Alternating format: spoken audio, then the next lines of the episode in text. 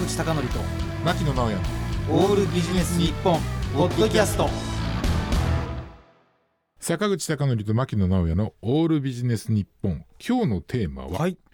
料理をしたことがない人が料理を美味しく作る方お法。お前回もね私だなそれそう前回もね、トークのところでまあおでんとかそういうものをどうやってうまく作るかっていう話をしたんですけれども、はい。まあねその時の話がきっかけになって、はい結構その後ねなんか料理をするようになったんですよね。今までもまああご自身が？そうそう自分してたんですけどそれ以上にするようになったんですけどただねやっぱちょっと困るのがこんなこと言ってますけど結局私にとって料理って食べるものなんですよ。うんうん。だからあれ食べたいなとかこれ食べたいなとか思ってもぶっちゃけね作り方知らないんですよね。あうんうんうんだからそのいわゆるレシピっていうのを知らないんで、じゃあねそのどうするかなんですけれどもやっぱり私はネットでやっぱりその今検索したりとか後でそのレシピ本を読んだりするんですけれども、ここでね料理をしたことがない人が料理を美味しくするためにはどうしたらいいかというと、もう忠実にレシピ通りに作るっていうのが、もう変な浮気心持たず。例えばね、まあ、どういうふうにそのレシピ通りに作るかっていうとまずその材料とか調味料のまあ材料はそのレシピ通りに揃えるっていうのはもう当たり前の話なんですけどもう量を守る。もう調味料を守る、うん小さじ1って言われたら小さじ1なんですよ。で火加減。例えばその最初は、うん。えー、と弱火でその後強火みたいなそのちゃんと時間も守る。もうとにかくレシピ通りに作ったら絶対美味しくできますよ。それ重要ですよね。なんか変にアレンジしようと思うからダメってことでしょ。うん、でそうは言ってもやっぱりその料理をしたことがない人からするとそのレシピ通りに作ろうと思ってもこういろんな障害が料理してる時に到来するんですが少なくとも食べられる料理を作る最短距離っていうのはそのレシピ通りに作るっていうことになるんですよね。であのそのためにはやっぱりその料理を作るのに何が必要かっていうともうやっぱりその国語力というかちゃんとその文章とかねそういうのを読んでその、えー、と実行する力というのが私は意外に重要なんじゃないかと思うのとあとねその最大の敵っていうのはまあその目分量とうんうん手抜感きしたい。覚、そう、うん。感覚。うん。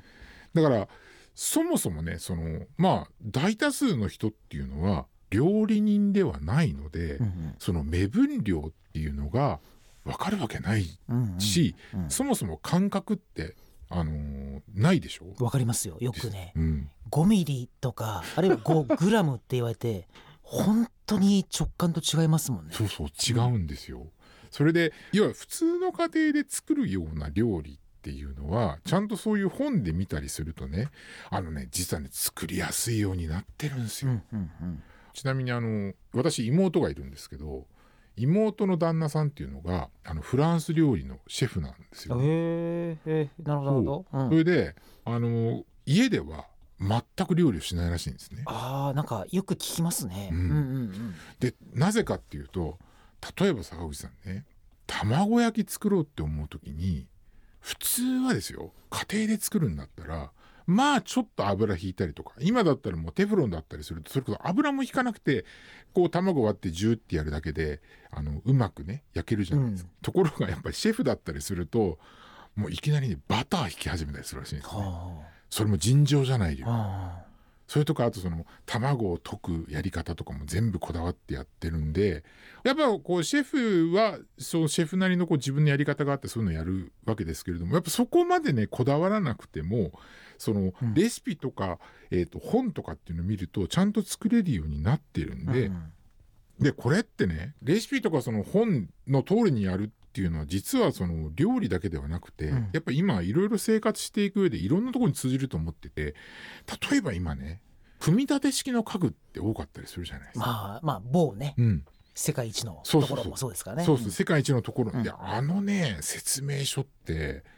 坂口さんどう思われます？あれ私本当素晴らしいなと思って。た。またま昨日椅子を組み立てたんですけれども、う。ん。多言語が必要なところってほとんどなくって、うん。えっそうそあるいうそうそう。は指示だけですもんね、うん。だからあれはその家具を組み立てるっていう感覚なんで、絵だけでいいと思うんですけどね。ただその料理っていうのはどうしてもその文字とかっていうのがやったりするのがあるので、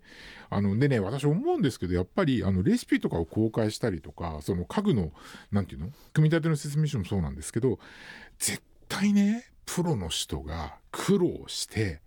こうノウハウを紡いでると思うんですよね。だからそれはもう絶対利用しない手はないと思うのでだからその本当に日々こう我々が食べるようなものを作る場合にはまあぶっちゃけねもう創造性とかいらないんですよね。うんもうだからそのレシピとかノウハウっていうものをそのまま理解してその通りに実行するだけで、んどんな人でもですね美味しい料理が作れると思います。うんということで、うん今日のテーマは料理したことない人が料理を美味しく作る方法でした。坂口孝則と牧野直哉の「オールビジネス日本ポッドキャスト。今回はここまで。次回もお楽しみに。